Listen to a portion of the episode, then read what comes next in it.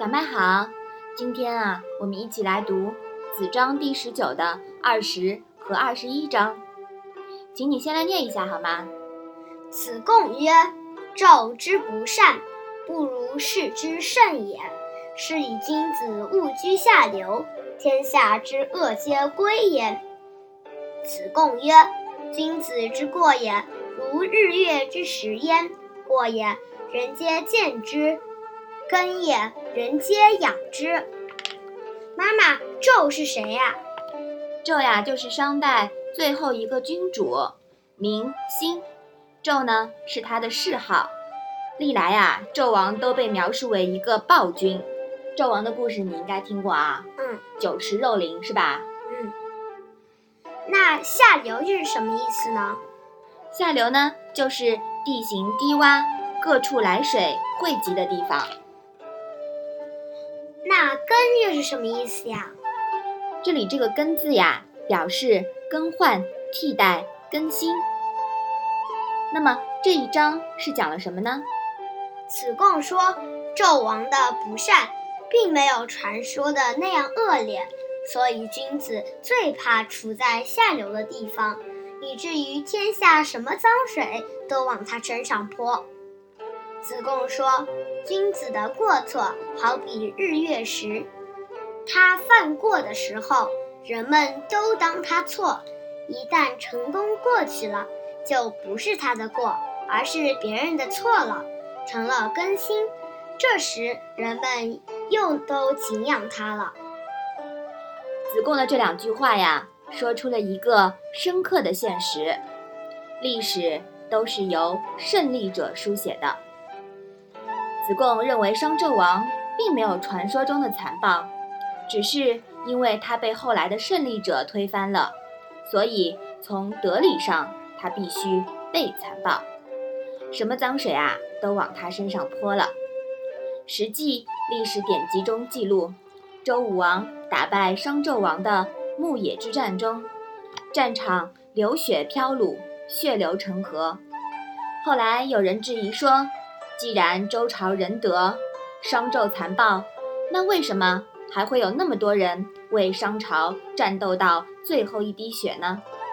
孟子还曾经被问到过这个问题，结果孟子顾左右而言他，回避了。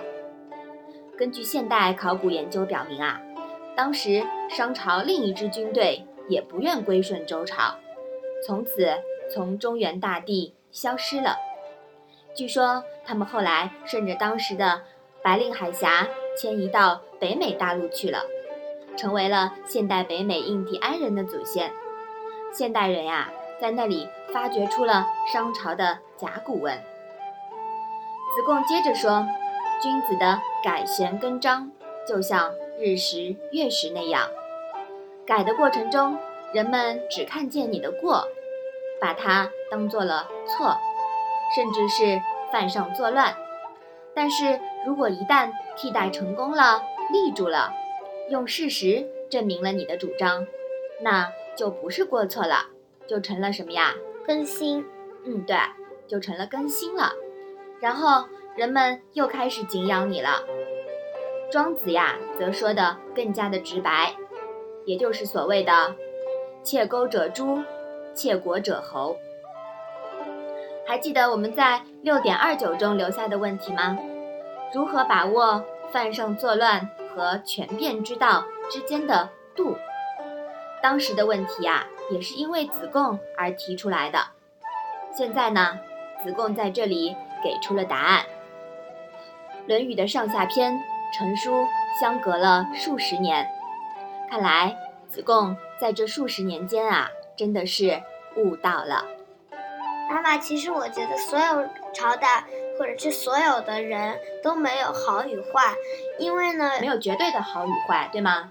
嗯，因为呢，每个人肯定都会有优点的，你也不能直接看到他的缺点呀，就把他说的一无是处了，对吗？嗯，对的。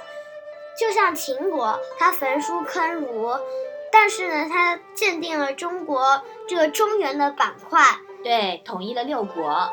嗯，对的，所以呢，它都有两面性，这也是一个中庸的道理。嗯，你说的太对了。好的，那请你把这两章啊再来读一下吧。子贡曰：“纣之不善，不如事之甚也。是以君子务居下流，天下之恶皆归焉。”子贡曰：“君子之过也，如日月之食焉。